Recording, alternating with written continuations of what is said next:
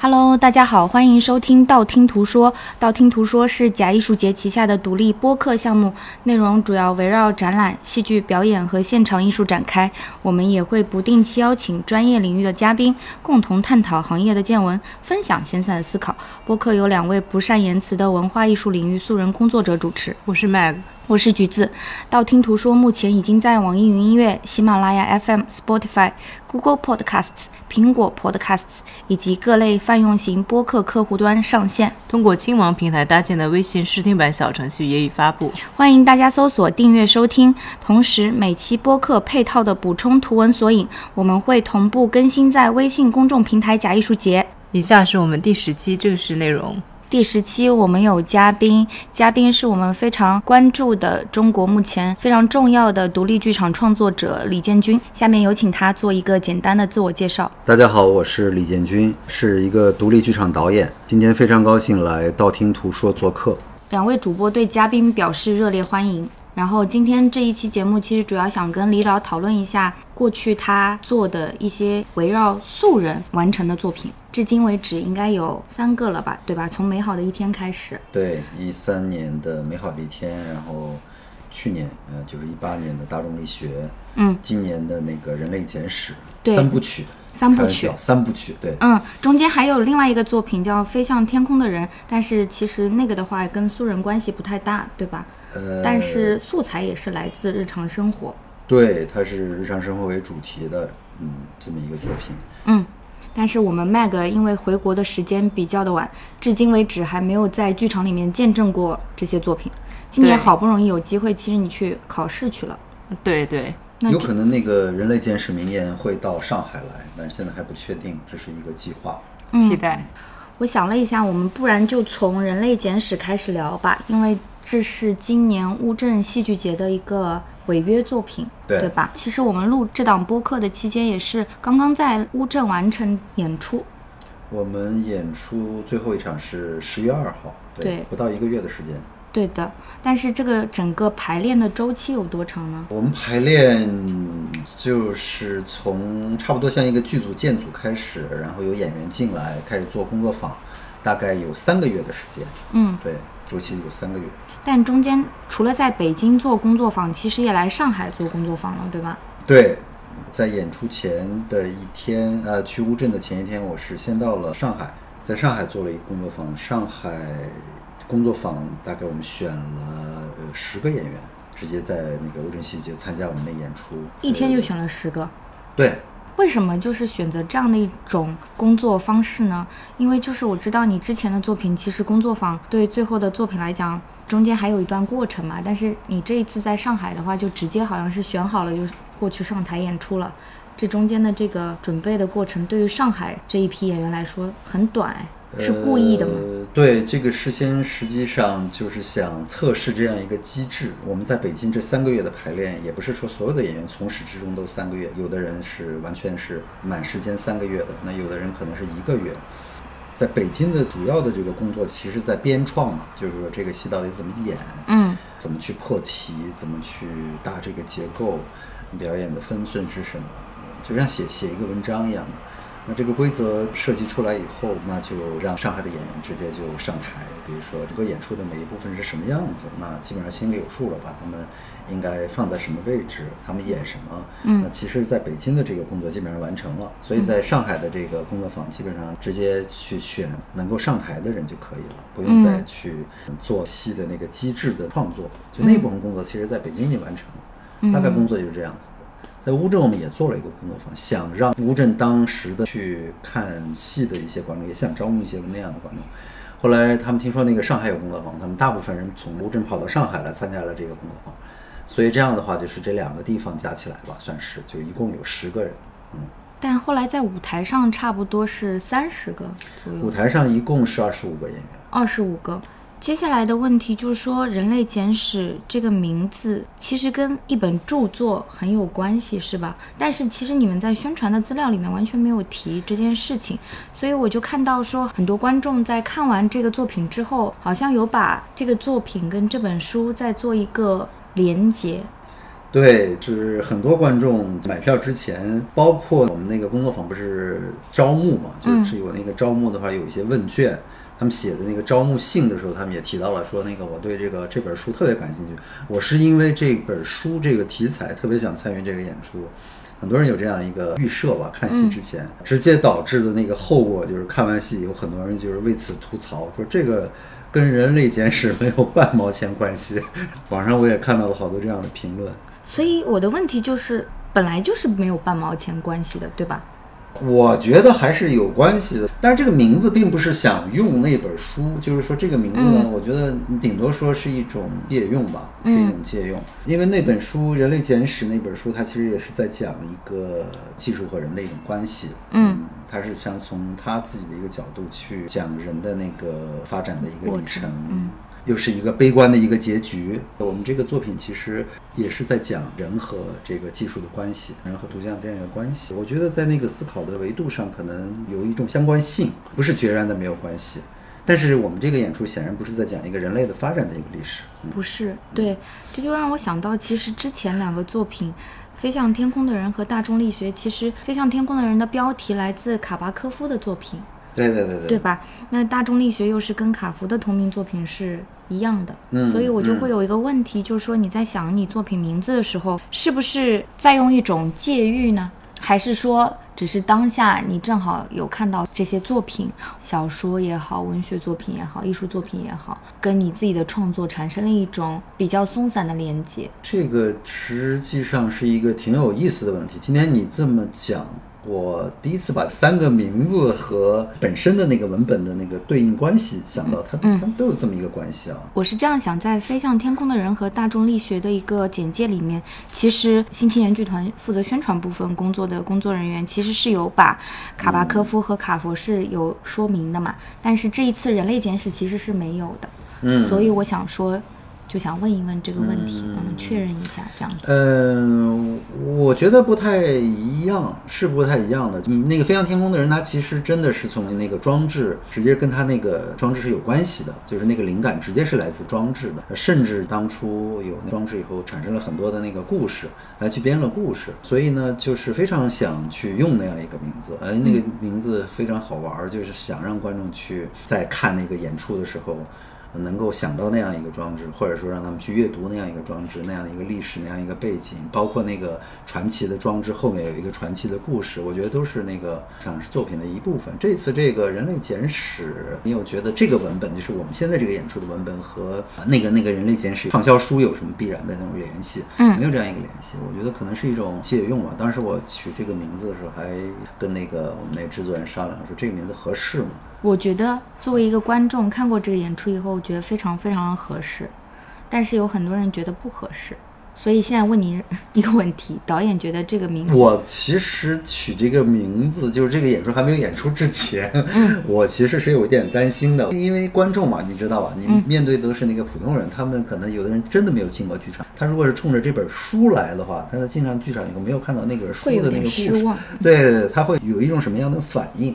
然后我就跟那个制作人说，说这个名字行吗？合适吗？他说，哎。那个如果是冲着这本书来的，然后看了这样一个故事，这个经历其实挺有趣的。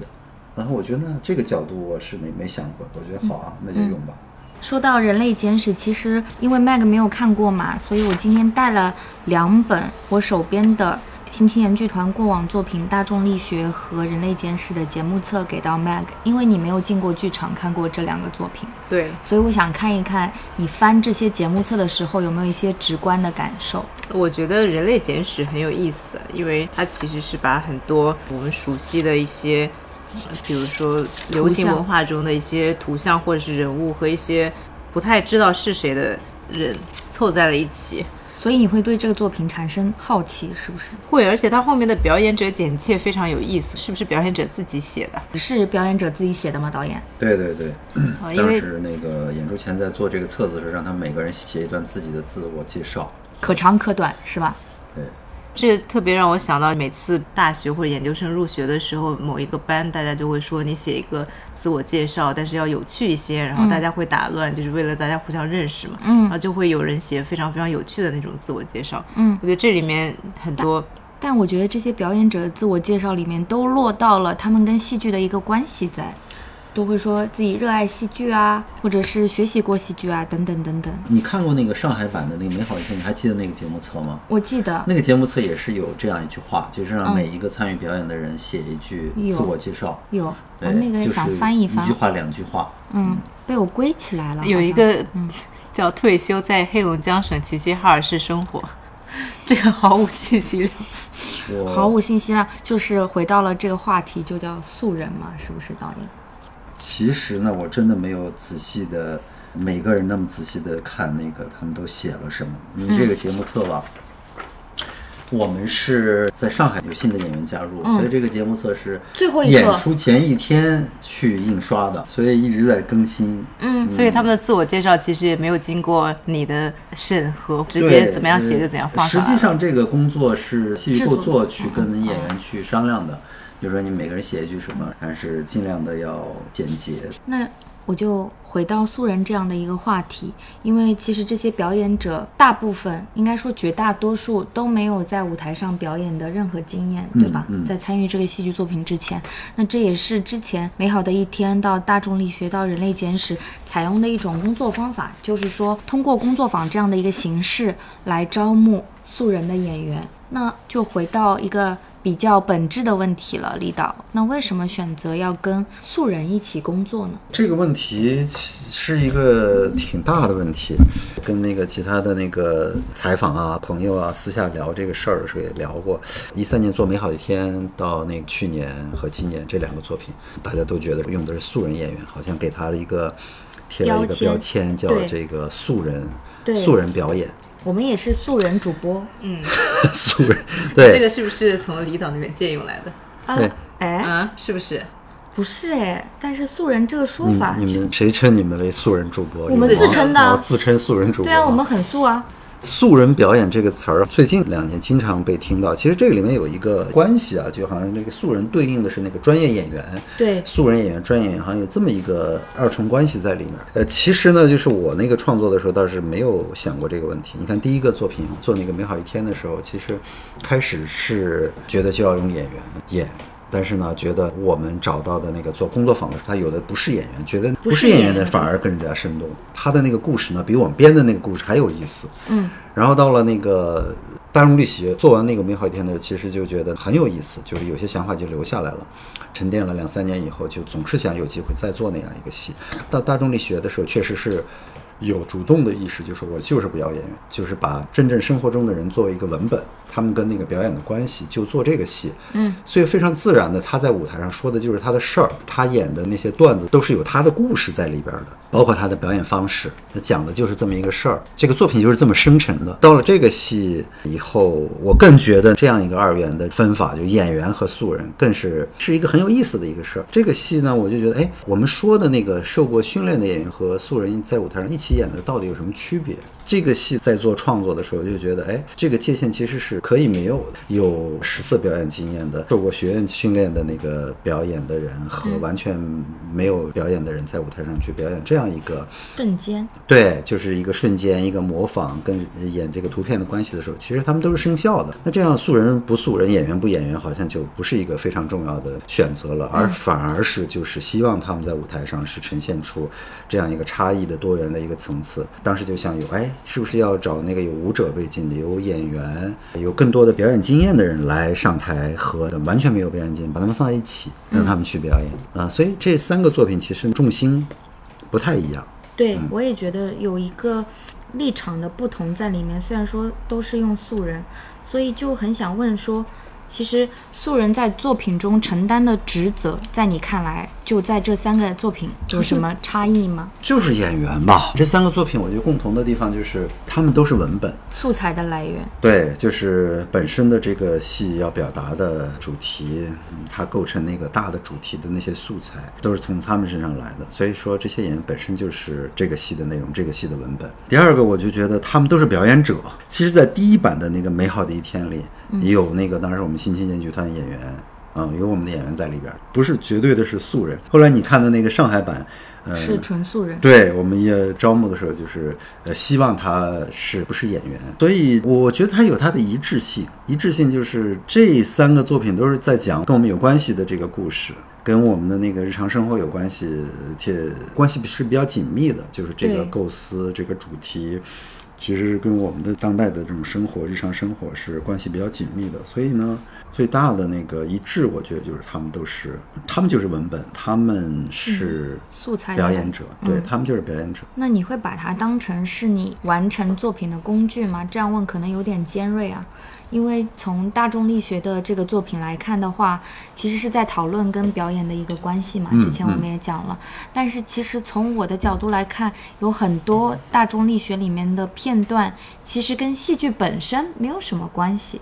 它反倒跟大众文化有关系，但是它最终被你呈现在了一个戏剧的舞台上，然后有一种尴尬的美，有的时候对我自己来讲嗯啊，嗯，所以我就想问说，是不是会把素人演员看成是完成作品的这样的一个工具，或者是比较中立的去看待他们在作品中扮演的这个角色？这个问题其实它有一个层次啊。如果你把剧场当做一个媒介啊，比如说绘画，你去类比一个艺术媒介的话，那他这个演员，他不管是素人还是演员，他当然就是构成这个作品的一个元素，也就是你说的工具的这个意思。那演员只不过就是说我打磨过的，我训练过的，我是在一个美学的一个范式里去演。素人呢，他是无意识的受到了某种的范式的一种影响，他那样去演，对吧？嗯，所以说，呃，如果你在那个媒介的那个范畴里讲呢，它当然就是这个元素构成作品的元素，也就是说，它就是工具。工具，对，它就是要完成这样的表演。嗯，其实我有注意到一件事情，李导，就是在《美好的一天》《大众力学》和《人类简史》里面，有一位演员其实参与了三个作品。哎，马建东，对，为什么会让他参与三个作品呢？一种迷信吧，什么迷信？就它是个吉祥物嘛。对，就是他演《美好一天》的时候，我留下了特别特别深刻的印象。那个瞬间，我老想起来《美好一天》的时候，我让他第一次上场，第一个上场。《美好一天》有二十个演员嘛，一个接一个出场，他是第一个出场，他从来没上过台。他本身呢又是一个容易紧张的人，他上台以后呢，他第一个出场他卡壳了，然后让观众等了我不知道多长时间啊，大概一分钟两分钟。你想，这个在剧场里是一个非常漫长的时间。你紧张吗？当时？对呀、所以终身难忘啊，哦就是那是一个终身难忘的一个时间。那个记忆、那个经历，让我经常琢磨，什么到底是好的表演。他紧张完了以后呢，我觉得那个我已经浑身冒汗了，当时我头上真的冒汗，我觉得我的脸很烫，我觉得完了完了完了，这个是不是要我要说话了？因为我在那个控台嘛。然后他突然说，原来该说什么他都忘了。他突然跟观众开始说话，说我很紧张，我想唱首歌，这都是大家都没想到的。他就开始唱歌了，唱了什么歌啊？呃我记不清唱了什么歌，唱了半首。他说那个好，我现在不紧张了。他就开始自我介绍了，那是我们既定的演出应应该的内容。那那个经历是特别特别耐人寻味的，就是什么是剧场，剧场里什么是真实的表演，什么东西能打动观众？就他特别紧张的时候，那个真所有的观众都鼓掌鼓励他演下去。就是一种不可多得的即兴表演。对。即兴表演，对，特别特别真实。你感受到一种在排练的时候，你怎么排练也排练不出来的一种力量。那后来大众力学的时候，是他自己又来报名了吗？呃还是说从美好的一天开始，你们就保持联系了？大众力学其实它的文本是讲的我与表演的故事关。它呢，我是把它当一个文本来看。他家是一个这在张家口的一个农村吧，城市边缘的一个农村的这么一个人。他是来北京其实是打工。他到我们当时美好一天的剧组是别人介绍他来，他不知道来干嘛，他以为是他要让他干一个那个什么做布景的一个活儿，呃，他是这么来的。所以呢，我怎么看待他呢？我看待他就是说，他与表演的这个关系啊，是从那个时候开始建立的。所以我选他来，我想要的是他那样一个故事，他那样一个文本，而且他在《美好一天》里面的那个文本，我们可以说是一个表演有障碍的人。所谓的这个表演障碍，就是你看我们今天的大众媒介里面的主流价值观里面的表演，它都是应该是很美、很强、很很有力量的一种表演。在那个范式里，他其实是一个有障碍的一个演员。但是他又那么热爱表演，他在生活中，他发他那个小视频，当时做那个大众力学，他模仿那个，呃，一会儿是周星驰，他自己对着那个手机演的时候，你看起来特别有魅力，所以这个就特别有意思。所以说，你说你来吧，你来吧，你来吧，所以就他就这样进来。那这一次《人类简史》呢？人类简史其实呃还真是有点迷信的那种心理啊，就觉得哇、他太有意思了。然后两次创作都能给你带来灵感，说是不是他也来？但是我必须要回答一个问题，就是说为什么要让他来？前两次都有一个理由。对我我后来一直在想这个问题，其实很有意思啊，就是说真正能我们能招募来的人类简史的演员，第一个是女生多，在这个我们的真正的城市里能接受到这样的信息。他有时间可以参加这样的活动的人，永远是女生比较多。你们是在什么平台上放出的招募信息啊？软广来了，软广来了，我们的那个公号还有新青年剧团，请各位听众关注。好，谢谢。所以说是关注新青年剧团的，其实女生比较多，我没有大数据显示啊，是男生多还是女生多？但是来到现场的是女生生。多，我跟你讲，不是说到现场的是那个新青年剧团的女生多，是所有的演出现场的。你看过那个统计数据吗？哦，观众当然是女生多啊肯。定是女生多。所以就是，其实关注戏剧的就是女生比较多，还还有就是有时间能够参与这样的活动的，实际上是女生多。如果是一个有社会学的人，他肯定会对这个现象会做出一个解释来。我跟他讲的是什么意思呢？其实那个马建东这样的人，我们其实是找不来的，他没有时间，他也不会主动去获取信息。对他获取信息的速度会是比较慢的，所以呢，就觉得，哎，我们如果讲人类简史，我们如果讲这一群人，或者说一代人他们的那个历史性的一个命运，他们跟图像的关系的时候，应该是多元的。所以想，哎，他这样的经历，他是一个电焊工，他住在北京的一个五环四环之间吧，城市边缘的这样一个人。那通过这三个作品，你会非常直观的看到他身上有什么变化吗？因为我想插播一个小故事啊，就在乌镇演完了以后，我那天就不请自来的去了李导他们的 after party，然后我就想看看马建东私下是怎么样的，其实，然后我发现他挺自信的、啊，跟他打招呼，我说你演的很好，他说谢谢，然后好多人都叫他什么马哥是吗？马总，对我们这一次演员里给他有一个绰号，都叫他马总。啊对他有那种江江湖这种自信在。你听到他们演员叫他马总了？对啊对啊哦嗯，所以我就想问，经过这三个作品，是不是你会觉得他作为一个素人演员也是有变化的？我觉得他其实是一个城市对他的一个塑造。他在美好一天讲过一个非常动人的一个故事。他那个故事讲的就是他怎么认识互联网的，知道电脑有这回事儿的。他十七岁还是十八岁来北京吧，这个年龄我记不清楚了。他来北京的时候，他的好朋友带他去网吧，他说带你去一个地方，他说哎，你走了我们要保持联系啊，怎么联系？他说有一个办法就是 QQ，说这是个什么东西啊？然后带他去网吧，教他学会了 QQ。他是这样开始接触网络、接触电脑现代化的这样一个工具的。他现在多大年纪啊？他应该是八七年以后的人，差不多这样一个岁数。我们就这样公布演员的年纪好吗？剪掉。没有关系的。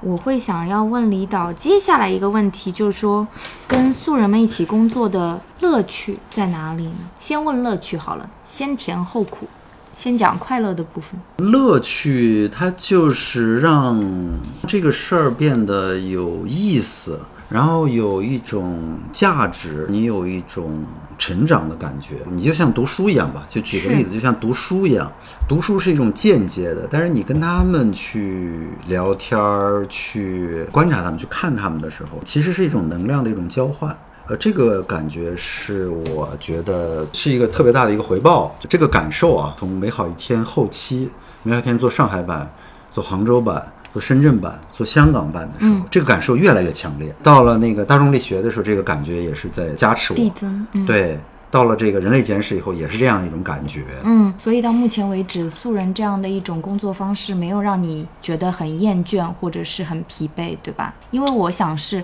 你如果跟专业的演员一起工作，可能你会省掉很多这种事务性上繁琐的部分，因为你每一次要招募啊，就会有很多不确定的因素在嘛。就其实专业演员比那个素人演员让你更累，真的更累。好的，这不是我们说的，是李导说的。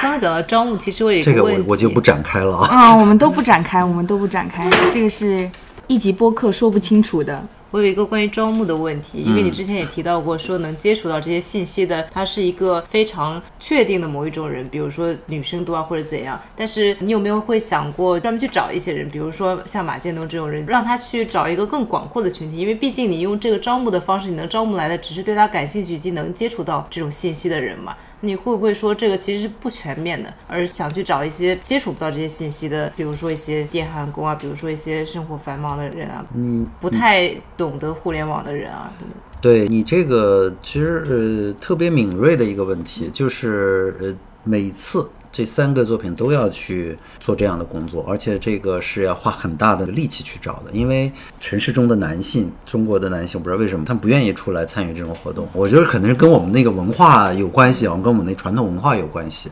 他们觉得表演这个事儿就是一个 娘娘的，对，可能是带着引号的，他们不愿意来。还有呢，就是刚才我们说的，如果这个人他对互联网，他对这个信息距离比较远的话，他接收不到信息，你就比较难。所以我们会去特别去找。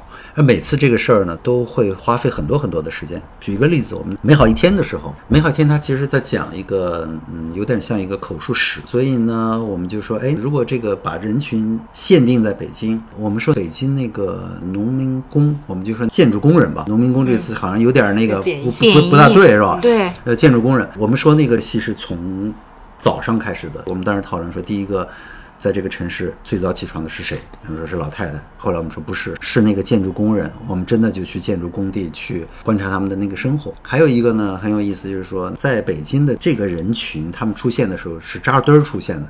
你在街上没有看到一个那个，对对对，单个溜达，他们都是成群结队的。咱们说，我们找几个这样的工人放到我们的那个作品里吧，特别难，特别特别难。非常抗拒嘛。就是这是一个我们现在的一个问题，在那个一三年的时候，他尤其是我觉得那个问题是比较尖锐的，因为他们从那个地方到城市以后，他们跟城市是没有关系的，所以他们实际上是一种不信任。哎，他们是在干什么？他们会觉得我们是搞传销的，就是这个还能折射出我们的当时的一个社会的一种状况，人和人之间的一种关系，城市巨大的一种张力。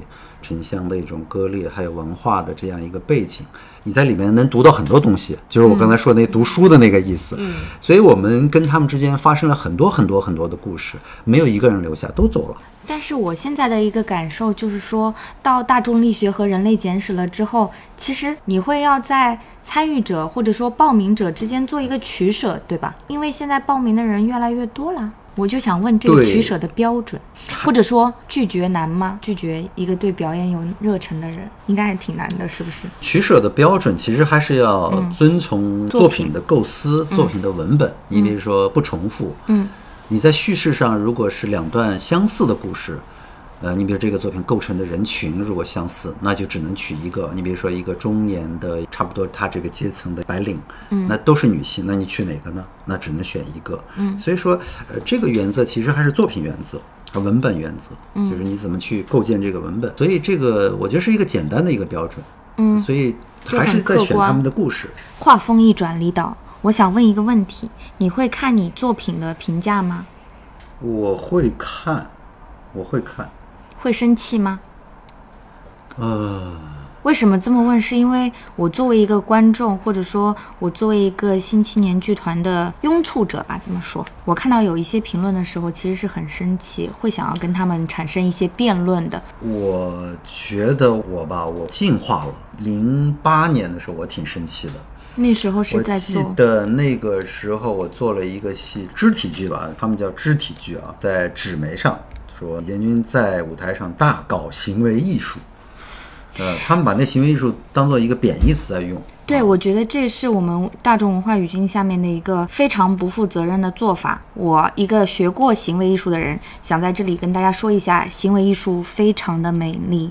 不是一个贬义词。好，你接着说。所以那时候是生气的。不是，我是过了那个年轻的那个阶段了，进入了中年成熟期了，所以现在其实不生气。好的，其实这是一个坑，因为导演说他不生气嘛。我跟 Mag 就把这个豆瓣上面一些关于我们提到的这三四个作品的一些差评，想要念几条给李导听一下。没问。题，没问题。但之前我先问一下李导，因为你刚刚讲到纸媒的评价嘛，嗯，你会不会说更在意一些所谓的官方媒体，就是纸媒的一些评价，还是说你会更在意一些观众的评价，比如说豆瓣？我现在还真的什么都不在乎，我只能说什么评价对我来说是重要的。比如说去年那个大众力学的评论，最打动我的是长宁精神卫生院有一个戏剧小组，他们组织观剧团，他们写的那个评论。他们写在什么媒介上面？他们不是写在我知道媒介上，他们是看完戏以后，他们觉得要给剧组一个回报，所以他们就做一个活动。呃大家看完戏以后，大家写一个观后感啊，然后他们那老师就发给我了，我就看了那个、那个，哦这样。有公众号发过的，我们会放在本期的补充图文索引中。那么就从《人类简史》开始吧。《人类简史》目前豆瓣的评分是，李导猜一下，人类简史啊，嗯我不用猜，好像我记得是五点几，不到六分吧，是吧对？，就是啊三星。三星是吧？是疯了吗？然后有人说有一个人叫圣母颂，他的标题是“肤浅抄袭之作”。他说你这个是抄了是 Home Bell 的精彩必将继续和 Remedy Protocol 的遥感城市。我想请问一下这位观众，你是只看过这两个作品吗？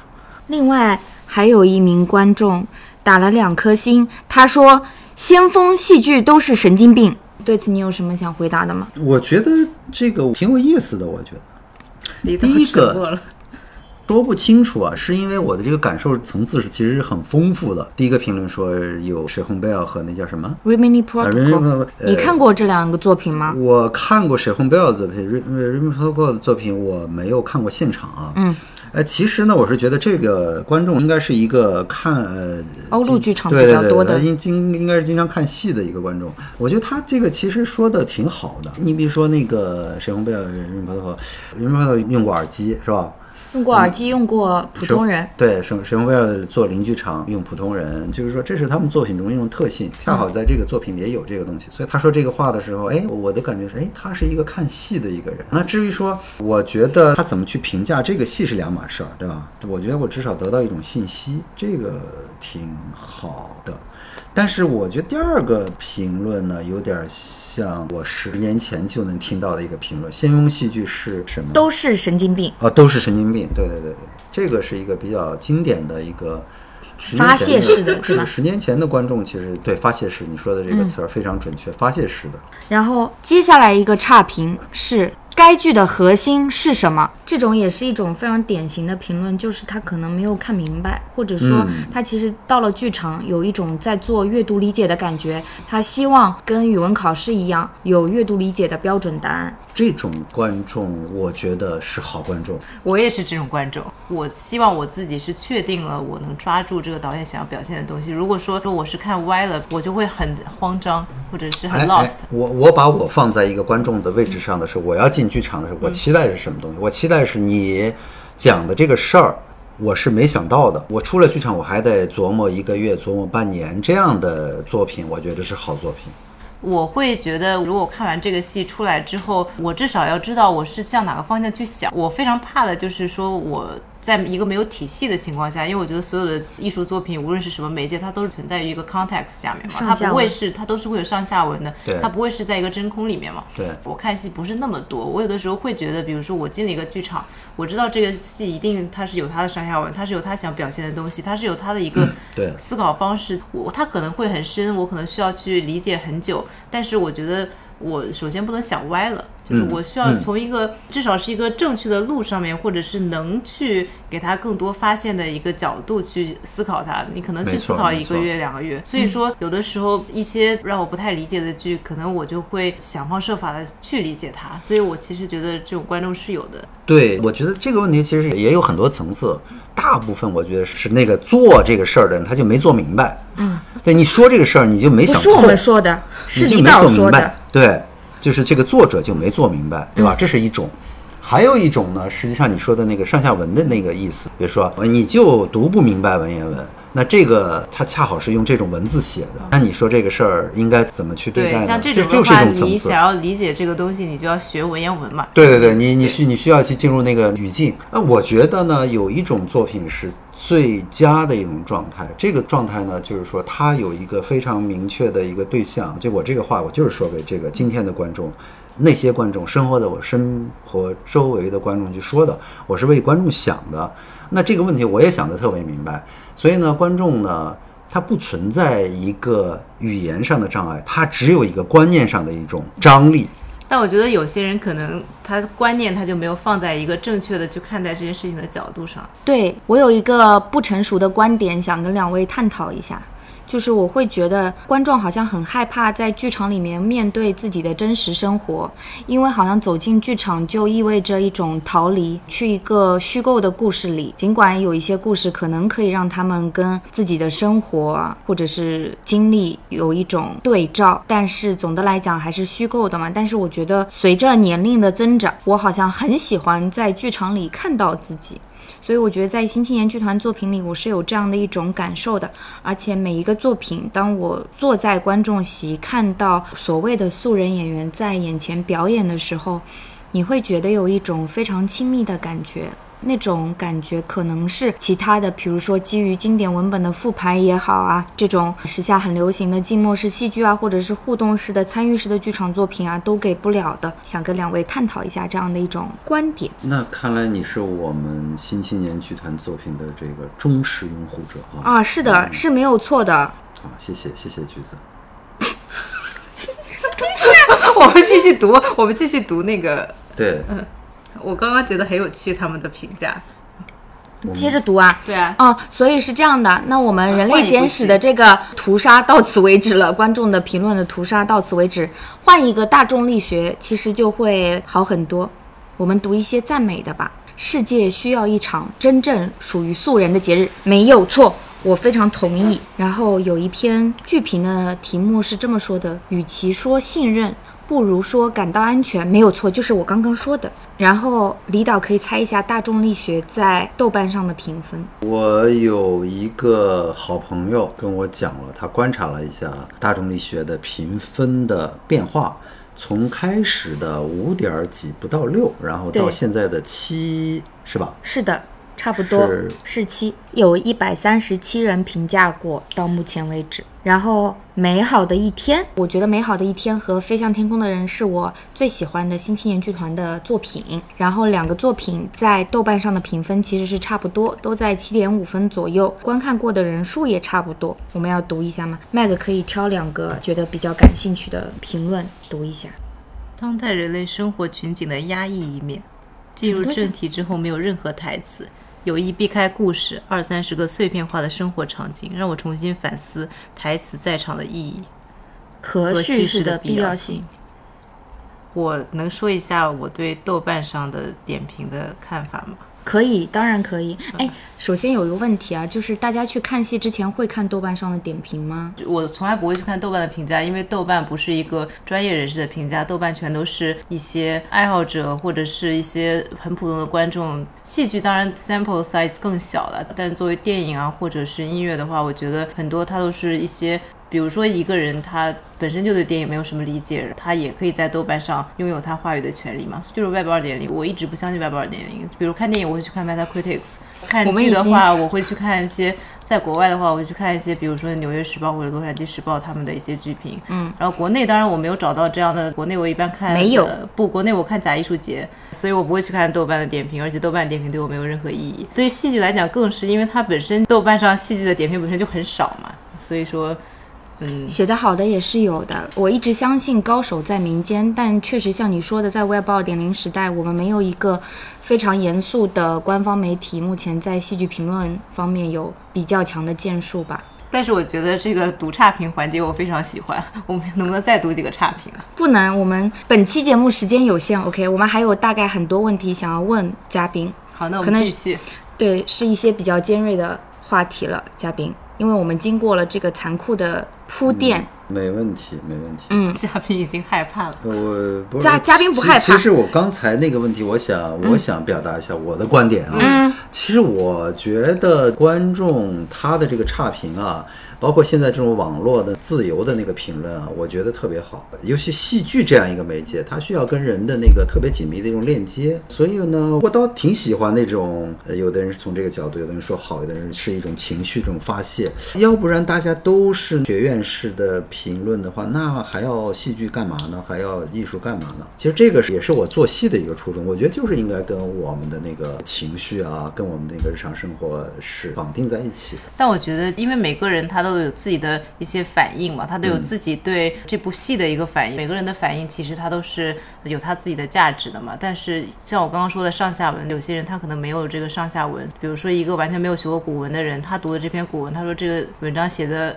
狗屁不通，但是他可能他就是因为他连古文是什么都不知道。我觉得豆瓣上有太多这样的人，所以说其实不只是豆瓣，我觉得是整个舆论环境中都有这些情况的存在。其实就回到大众力学讨论的问题，就我记得当时采访李导，李导有说过一句话，他说他觉得戏剧非常可怜，因为他的受众很小，所以做这个作品会让你觉得戏剧是可怜的。我觉得。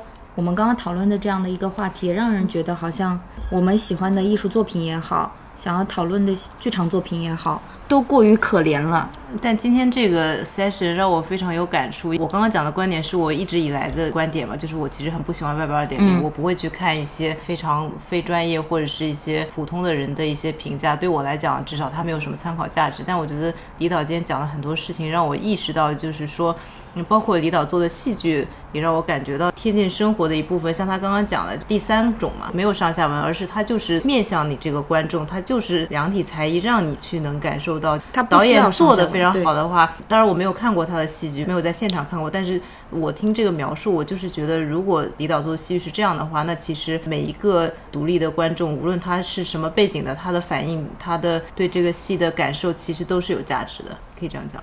对，我觉得你说的没有错，Mag。但是我也有个观点，我觉得要理解这样作品为什么产生，或者说把这样的作品放到戏剧创作，尤其是当代剧场创作的上下文里面看是非常重要的。我我换一个角度，就是从创作者的角度来讲，好的作品它是有超越性的。超越性的就是说，它不在那个文脉里，它不在那个文本里，它没有那个上下文的那个知识。我觉得一流的作品，它就是应该让人进去以后就会打动他。我觉得那个是一流的作品。所以站在创作者角度讲，其实是在追求那样的一个东西。对我的感受是这么。嗯，明白了。所以说，争议的由来都是四面八方的。那我们接着再把视角转换一下，就是李导，我有一个问题，无论是飞向天空的人也好，还是大众力学也好，再到人类简史，其实都是在乌镇戏剧节这个平台跟观众第一次见面的，都是属于戏剧节的违约作品，对吧？没错，所以这个就会回到一个非常老生常谈的问题啊，就是说国内的戏剧创作环境。对于独立的剧场创作者来说，是不是还是比较严峻？因为我的理解是，乌镇戏剧节是一个非常大的平台，是不是也只有这么大的平台，才可以有那样的自信，可以去违约到你的作品，或者说，是不是依托这样的一个平台去进行创作，会让你觉得更加有安全感？这个你说严峻绝对值啊，你说是不是？创作条件很困难的话，它绝对是是很难的。但是对于我来说，我就老想一个事儿啊，就是我上大学的时候，那个时候真的没有什么人做创作，因为是没有这样一个可能性的。我是做创作是两千零七年的时候，龚光老师、文慧老师他们有一个在北京五环外有一个叫草场地工作站，其实你可以说是一个私人的一个 studio，一个私人剧场。你只有那样一个条件，才开始能够有很多的那个年轻人开始。那虽虽然那个绝对数量还是很少，就是说才有这个创作的条件。所以你说到了零八年有北京的青年戏剧节，然后乌镇戏剧节今年办了七年。从这个角度来讲，我觉得要比那个时候要好多了。就那些前辈，他们根本没有可能去做创作，哪有观众啊？谁去给你卖票？也没有任何宣传。但是他们也在做创作，所以从这个角度上来讲，今天比昨天要好多了。那当然就是说，做创作的人永远在过程中有很多的很难的地方。但是我是觉得，这个限定对于独立创作来说，让做独立剧场的人直奔那个核心，你的价值是什么？你要做什么样的戏？你为什么做戏？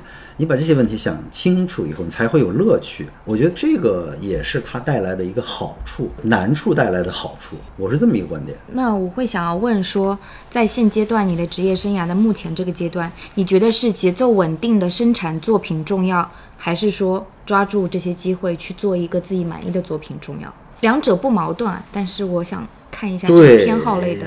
做剧场其实你是没办法自己独立创作的。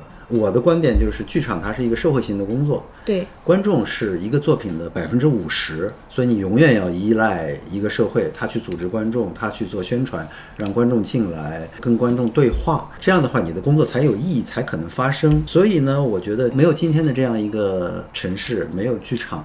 没有戏剧的平台，你的作品就不可能产生。嗯，所以这是剧场的特殊性的一个地方。我如果是一个写作者，那我可以说我死后我的作品怎么怎么样怎么样怎么样。嗯，但是这个时间性，剧场的时间性更短。对，你要在场，嗯，你要当下。那讲到这个剧场，新青年剧团有很多作品，其实也不是在剧场里面完成的。比如说在乌镇，《飞向天空的人》和《大众力学》都是在户外的空间。那后来从户外到了室内，中间剧场也好，上海的一八六二也好，或者是去年其实大众力学也去了邵宾纳，参加了他们的 Find Festival 嗯。那这种城市的转变、文化语境的转变，你觉得对于你的作品来讲，会赋予它新的能量吗？还是说你会在这样的一个过程中对它进行不断的调整吗？或者作为这个作品的创作者，你对它的观察会发生变化吗？对它理解，这个也是你做剧场的一个限定，嗯，或者说它的一种魅力，就是你每一次演出换一个地方，换一个城市。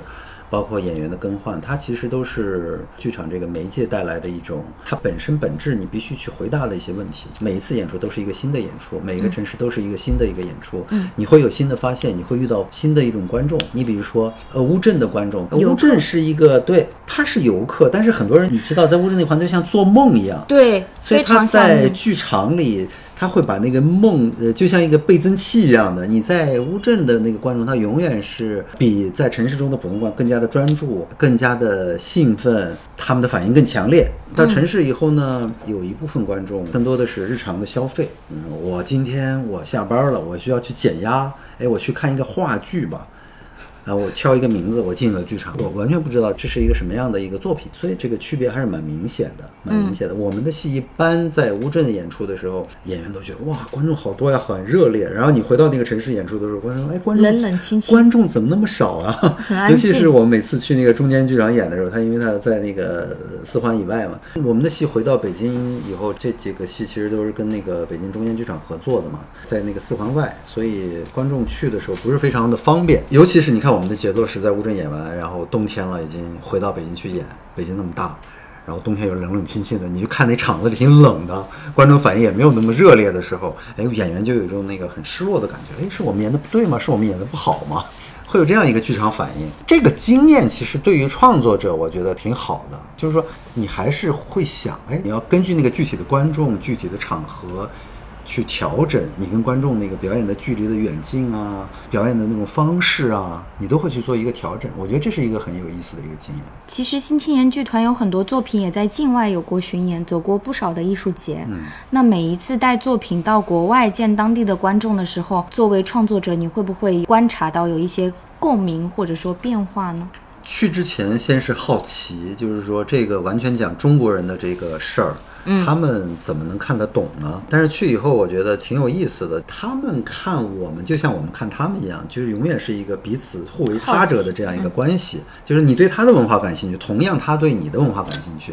你对他今天他的社会发生着什么感兴趣，他也对你发生着什么感兴趣。他这个生命体，因为那个文化各个方面都是不一样。但是彼此的这个好奇是在国内的剧场你是感受不到的。哎，那比如说他们对对中国的那个历史啊，今天的中国人干什么，他们特别想听到中国的故事。我们的现在出去演出的剧场作品更多的是传统的戏曲，对，就传统文化的那一部分，所以他们非常的想了解今天中国人在怎么想，今天中国所面对的问题是什么。但你刚刚有讲过，说你创作的时候，作为一个创作者，这个东西要完全传达给他的观众，但你创作的时候脑子中的观众是不是都是中国观众？你是没有去。考虑到说这个戏会有外国观众的是吗？我我觉得这个上一个问题可能也会跟这个问题是相关的。就是说，好的作品，他提出的那个问题一定是重要的问题。重要的问题，它是超越性的，就是跨时间、跨国界的。中国观众、外国观众，那可能最后都是关于我们那个生存的问题、今天的问题。所以可以说，你创作的时候没有脑中一个固定的观众，你面对的是人类。我面对的具体的观众就是读者，就是我的读者，就像你写作一样，你面对是具体的，肯定是。中国人的面孔，因为你实际上是对你身边的那个日常的那个问题是最有感觉的。你创作的时候，那肯定是从我们的问题出发的，那也就是我们的观众。可是，当这个问题在西方观众或者是日本观众看的时候，哎，他会去做一个连接，这个跟他们有什么关系？我们曾经有没有过那个历史事件？比如《狂人日记》的时候，中国跟日本他们对鲁迅有了解，哎，中国曾经一百年前有个吃人的故事，他们会把这个东西做一个。解读跟他的文化联系起来，这些解读有的时候是在你想象之外的，是吗？是在你意料之外的，还是在意料之中？就是你想不到，嗯，你想不到他会对这个东西很感兴趣。比如说我们去那个邵宾纳演出的时候，他们三场的观众不一样，有一场的观众是下午场，中产阶级老太太，嗯，老大爷居多，所以他们对那个，对对，我们演茶馆，我们演红灯记，他们就特别来劲，使劲儿的鼓掌。哦，列宁在一九一八那个片，他们特别来劲，那是他也是他们历史里的。刚刚你们讲到同一个作品在不同地方演的时候的不同嘛？我其实之前听你们介绍你们演出的这个机制，我一直有个问题，因为你有讲过说演员就是文本嘛。嗯。那如果在乌镇的这批演员和在北京的，他是同样的演员吗？譬如以《人类简史》为例。这个文本它其实没有唯一性，这个唯一性有时候在有的作品里，它会变成一个必要的一个机制，不是唯一性也是一种文本。我们每个人都有这样的生老病死的叙事，但每个人都是不重要的，跟那个宏大的历史去比。你比如说。美好的一天，所以我们在每一个城市都要换演员，这是刻意而为之的。所以他们讲的故事也都不一样，不一样。而那个你像那个《人类简史》这个戏，它的没有唯一性，就是说我们刻意的寻找一种差异，但这个差异并不是因为你这个个体是唯一的，就是说你比如说同样你的阶层、你的职业、你的教育很像，这样的样本有很多，那这个选择性其实是相对来说自由的。这是我讲的，这是第二个没有唯一性。所以这个文本其实是可以被替换的，但是好像上海参与《人类简史》的演员不会在北京登台这一次是吗？你会在北京重新做工作坊，再招募一些表演者？其实对于创作者来说，这个当初是这么设定了。应该来说，上海的演员他们都不去的话，那我在北京做工作坊，那北京的演员再上台是这么一个机制。但是呢，刚演完这个戏以后，其实再去做这个事儿，我其实没有太大那个新鲜感。就我是希望上海的演员都去北京，但是呢，这种独立。创作的方式就是说，其实是根据他们都要回到他们的生活中，他有条件他就来，他没有条件他就不来。所以呢，有缺员的时候，我们在做工作坊去找到新的那个表演者上台。其实现在做的是这么一个工作。其实不知不觉聊了很久，我们大概要收尾了。收尾的时候，想问一个，其实在开始的时候就应该问的问题：李导当年为什么选择做独立剧场创作者呢？这个问题我一直很好奇，因为不是一个很容易的决定，在我看来，这个真的是一个灵魂拷问啊！这个怎么说呢？你说的特别丧一点儿，就是说你你没有机会做其他的了，然后你做了这么一个事儿。当然你是有一个这个前提是有你是要做创作，这是我一直想做的事情。做创作就是说，比如说我很喜欢去思考，我想把这种思考跟别人去分享。我觉得做创作很好玩儿，那我没有成为一个作曲家，我也没有成为一个画家，就相当于说对剧场是你的一个媒介，创作对。对对对，然后就是，我就这么随波逐流的生活把我带到了那个剧场里，然后我就做起来，一个偶然吧。所以你之前没有试过别的媒介，就直接选择了剧场。之前李导学习的舞台美术，对吗？对，还是被剧场吸引吧。我是美术生嘛，美术生你肯定要去美院嘛。然后可能我的才华不行，或者是我的才华很优秀被埋没了，然后没有成为一个画家，然后进了戏剧学院。戏剧学院以后呢，就觉得嗯，这个剧场特别有意思，做剧场特别有意思，从反感到喜欢，然后就开始开始做了起来。刚刚讲到了才华，想问李导另外一个灵魂拷问：觉得才华对于你现在的工作来说重要吗？李导沉默了。你如果真的想去做创作的话，我觉得还是要才华的。好的，我们这一期就录到这里了。下面是 After Dark。After Dark。李导，我很好奇，因为你刚刚讲说你的戏出国之后，下午场会有很多，比如说年纪比较大的七十多岁的爷爷奶奶们去看嘛。但是在国内的话，我印象中关注这种剧场的，是不是全是年轻人？国内的观众是不是基本上年纪都比较小？特别是像你这种比较有创新性的剧场，在你的观众席里面，是不是很少会看到白发苍苍的人？是不是基本上都是年轻人呢？对，做实验剧场、独立剧场的这一批观众吧，和其实你跟在美术馆的观众其实是一样的那个年龄。当代艺术的对对对，当代艺术的，其实哦我觉得很像，但是他们不同的人群啊，嗯但是年龄啊，他那个文化啊差不多。呃，还有一些你能看到一些上年龄的那个观众，那可能是那个中国的那个话剧积累下的老观众，他想看，因为我们那哦个戏还是比较少的，比如仁义的观众，哎，跑到我们那里能看。他是很不适应，但是你看，哎，他肯定是一个戏剧观众，他想来看故事，他想来看角儿，想看那个演员表演，有这样的观众。他们会有什么反应呢？看到了你的戏？很诧异嘛。最近那个文化事件嘛，呃，孟京辉导演的那个茶馆，那不是很多那个北京的那个，我觉得他们是仁义的观众，说茶馆的观众嘛，啊、去看。他买票是奔着那个茶馆去的，进去以后呢，一看，哎，这个东西完全不是那么一个东西。在我们这种剧场呢，也有也有这样的。他虽然不是奔着我，我没有拍过那个经典啊，他肯定是想看话剧的。那进去以后，他就觉得这什么玩意儿啊，乱七八糟的，嗯，那就走吧。我们在那个美好的一天的时候做过一次非常有趣的退场测试，就是拿着录像机拍那个退场的观众。